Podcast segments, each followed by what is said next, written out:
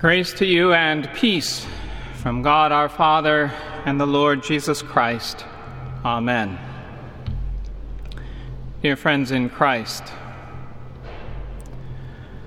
I say, this water means death to me. He says, this water means death to me. I say, I shall, by the strength of my will, make of the Apostles' words a poetic fiction, beautiful, meaningful, and completely under my control. He says, I shall, by the strength of my will, make of the Baptist's words a truth truer than even he, prophet of God, can understand. A truth beautiful, horrible, and to which I will completely submit. I say, I don't want to die. He says, not my will, Father, but yours be done. I say, the only way for me to stay alive is not to die. He says, the only way for the world to have life is for me to give it mine. I say, Isn't it enough if this water leaves me mostly dead? I am quite willing to be dead to some things dead to suffering, dead to sorrow, dead to the sins I no longer enjoy. I am willing to be dead to the law. I am willing to be dead to a faceless nameless world that never gave me anything anyway.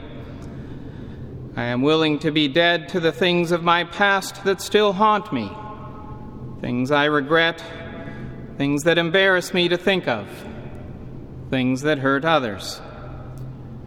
There's actually quite a lot that I'm willing to be dead to. Mostly dead. I like that. He says, it is necessary, John, for the righteousness of God to be fulfilled. Yes, I know what you're saying. I know this water means judgment, wrath, forsakenness, and agony. But no substitutes this time, John. No temporary solutions, no types no pretending. You are right. Israel stands under the judgment of God. Fair Israel has become foul and filthy. She cannot go to meet her Lord. And if she cannot, what of the world? Something must be done. It is time. It must be me. I must die.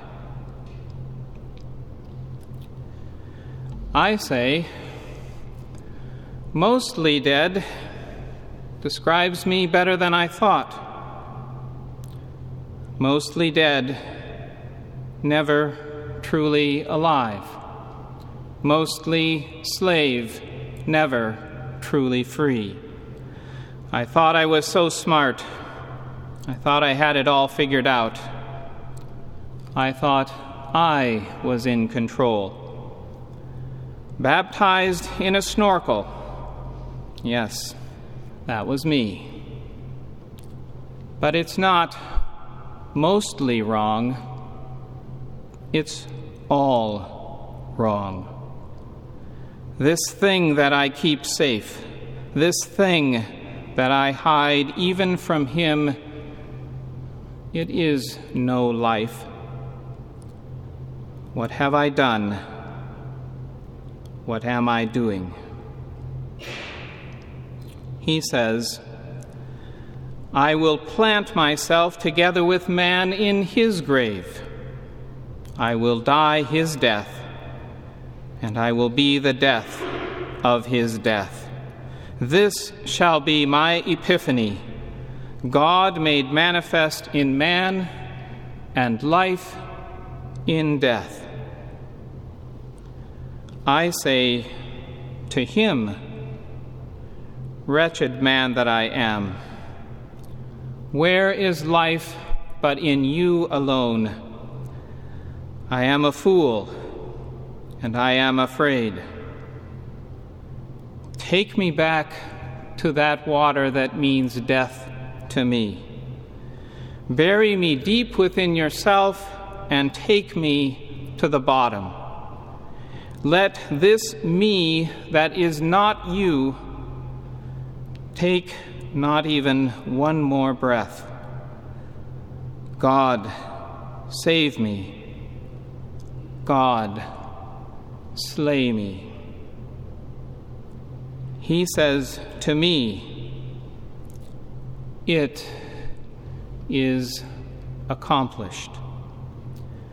Whoever believes in me, though he die, yet shall he live, and everyone who lives and believes in me shall never die.